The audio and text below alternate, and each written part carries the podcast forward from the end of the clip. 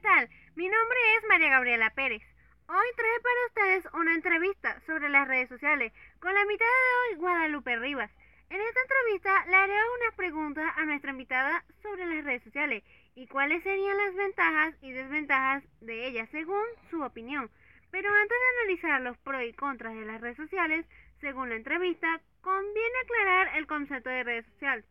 Las redes sociales son un espacio digital en las personas, marcas y entidades pueden crear una red de contacto, interactuar y establecer conexiones. Las redes sociales son un fenómeno que cada vez gana más seguidores, especialmente en los adolescentes y niños. Imaginemos que las redes sociales son un cuchillo, un cuchillo que puede servir para matar a alguien, pero según el uso que le demos, lo podemos utilizar para cortar un filete. Sí, ¿a qué les quiero llegar con esto? Que las redes sociales pueden ser un arma poderosa para el bien o para el mal. Nos pueden ayudar en el día a día, pero si no le damos el uso adecuado, pueden convertirse en un verdadero problema. Una vez definido el concepto, podremos continuar y entender mejor todos los pros y contras de esta gran herramienta. Bien, les daré una breve descripción de nuestra invitada de hoy, Guadalupe. Guadalupe Rivas es una estudiante de educación media, músico, bailarina y está ingresando al mundo de los influencers, entrando específicamente en YouTube, Instagram y TikTok. Bienvenida al podcast, Lupe. Hola, buenas noches. Muchísimas gracias por invitarme a tu primer podcast. Este, estoy súper encantada de estar aquí y bueno, voy a responder todo lo que me digas. Es un placer. Eh, ¿Desde cuándo empezaste esto de las redes sociales y cuántas horas le dedicas a ellas? Yo empecé, empecé a interesarme en las redes sociales a los 11 años. A los 11 yo ya quería montar contenido, pero no estaba tan segura y bueno, tuve que acudir a mis padres para que me aconsejaran un poco. Este, y a las redes sociales yo le dedico como máximo dos horas. Este, pero tampoco excedo con el tiempo en las redes sociales porque también es malo. Este, acudir mucho a las redes sociales. ¿Para qué utilizas tus redes sociales?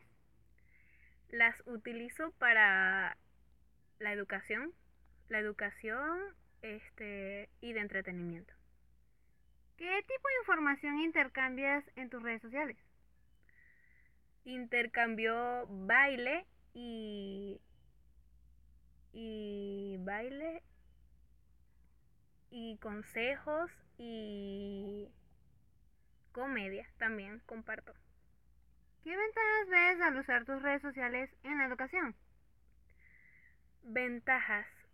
Este, digo que en las redes sociales una relación con la educación hay, hay muchísimas ventajas, pero este, al usar las redes sociales con la educación, te acude a abrirte más puertas, a, a tener información más directa. Un ejemplo, tú buscas una pregunta en Google y te sale de una. En cambio, si tú deseas buscarla en un libro, tienes que obviamente leer el índice para ver dónde lo puedo encontrar y leer para entender la información. Eso es una ventaja de usar las redes sociales en la educación. ¿Estás midiendo de alguna manera los resultados de lo que haces en tus perfiles sociales para tomar decisiones? Ok, yo pienso que sí, yo sí estoy siempre pendiente de mi contenido y también pienso que mi contenido no generaría ningún conflicto en redes porque lo que, lo que publico no, no hay nada malo. ¿Has pensado cuáles son los potenciales riesgos o amenazas a los que te enfrentas con tu presencia en redes sociales, tanto por errores propios como circunstancias externas a ti?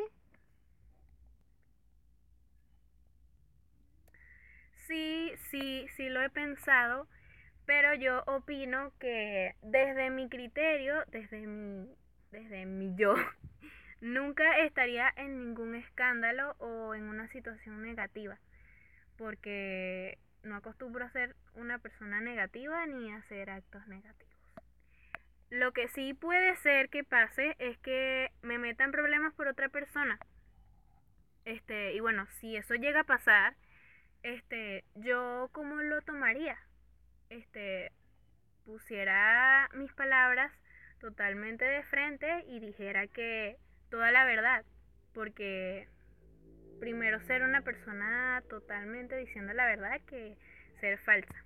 Hay que decir toda la verdad para que la gente pueda quedar clara y sepa quién eres tú en verdad. Mm. ¿Qué desventajas ves al usar tus redes sociales en la educación? Desventajas. Desventajas pongo de primero eh, el Internet.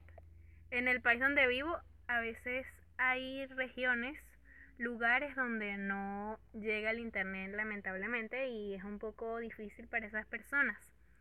Pero excelente para las personas que tengan Internet, súper bueno. Este, otra desventaja hay personas que son súper, hiper, mega adictas a las redes sociales. Es tanta la adicción que no pueden concentrarse en otra cosa sino solamente en las redes sociales. Eso también es una desventaja. Por lo menos estás haciendo tu tarea del liceo en el teléfono y te llega una notificación, ejemplo, del YouTube que Auronplay sacó un nuevo video, un youtuber. Este es tanta la adicción de esa persona que prefiere dejar su tarea a hacer a ver el video del youtuber. Eso también es una desventaja y eso debemos aprender a controlarlo también. Eh, sí, es cierto. Bueno, Lupe, ¿me puedes decir tus redes sociales, por favor? Ok, en Instagram me pueden buscar o conseguir como Guadalupe Rivas Cardel, todo pegado, y Cardel con doble L. Y Rivas con P pequeña. En TikTok me pueden conseguir como la.lupita y al final Lupita con dos A.